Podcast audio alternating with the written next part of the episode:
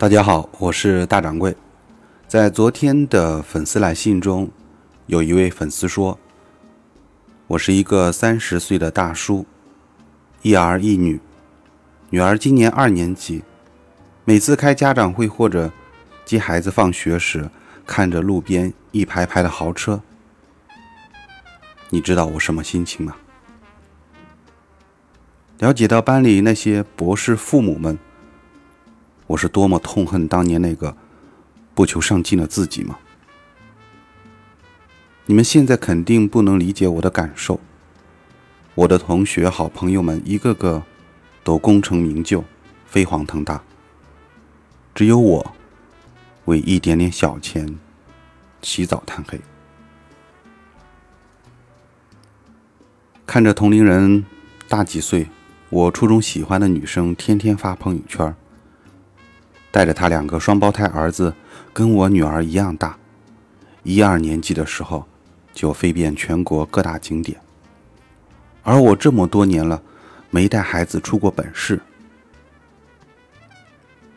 我连这个城市都没有出去。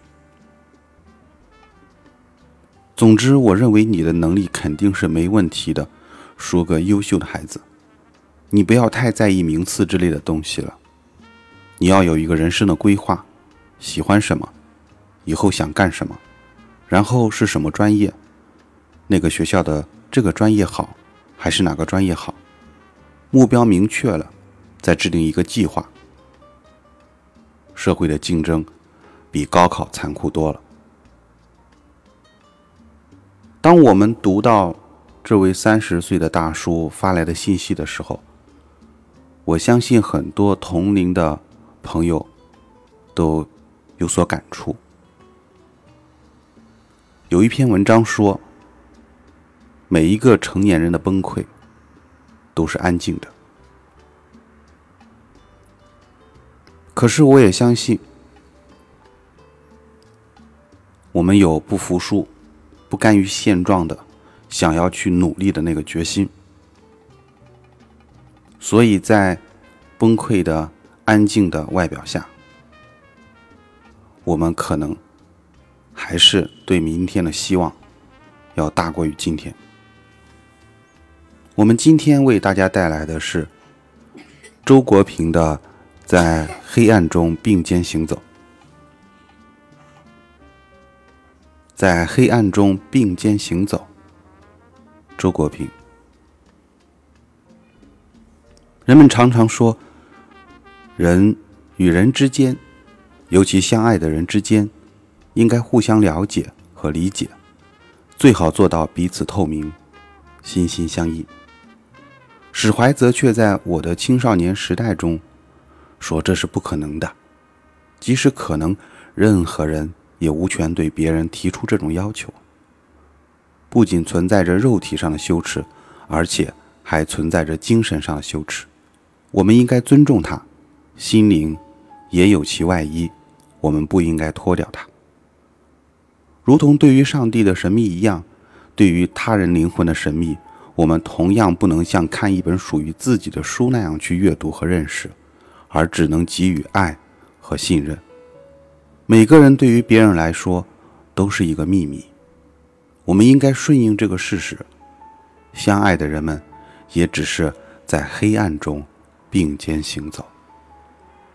所能做的，仅是各自努力追求心中的光明，并互相感受到这种努力，互相鼓励，而不需要注视别人的脸和探视别人的心灵。读着这些精彩无比的议论，我无言而折服。他们使我瞥见了史怀泽的敬畏生命伦理学的深度。凡是有着深刻而丰富的。内心生活的人，必然会深知一切精神事物的神秘性，并对之充满敬畏之情。史怀泽就是这样的一个人，在他看来，一切生命现象都是世界某种神秘的精神本质的显现。由此，他提出了敬畏一切生命的主张。在一切生命现象中，有以人的心灵生活。最接近世界的这种精神本质，因而，他认为对于敬畏世界之神秘本质的人来说，敬畏他人的精神本质，乃是不言而喻的事情。以互相理解为人际关系为弧的，其根源就在于不懂得人的心灵生活的神秘性。按照这一思路，人们一方面非常看重别人是否理解自己，甚至公开索取理解，至少在性爱中，索取理解似乎成了一种最正当的行为，而指责对方不理解自己，则成了最严厉的谴责，有时候还被用作破裂前的最后通牒。另一方面呢，人们又非常踊跃地要求理解别人，甚至以此名义强迫别人袒露内心的一切。一旦遭到拒绝，便斥以缺乏信任。在爱情中，在亲情中，在其他较亲密的交往中，这种因强求理解和被理解而造成的有声或无声的战争，我们见的还少吗？可是。仔细想想，我们对自己又真正了解多少？一个人懂得了自己理解自己的困难，他就不会强求别人完全理解自己，也不会奢望自己完全理解别人。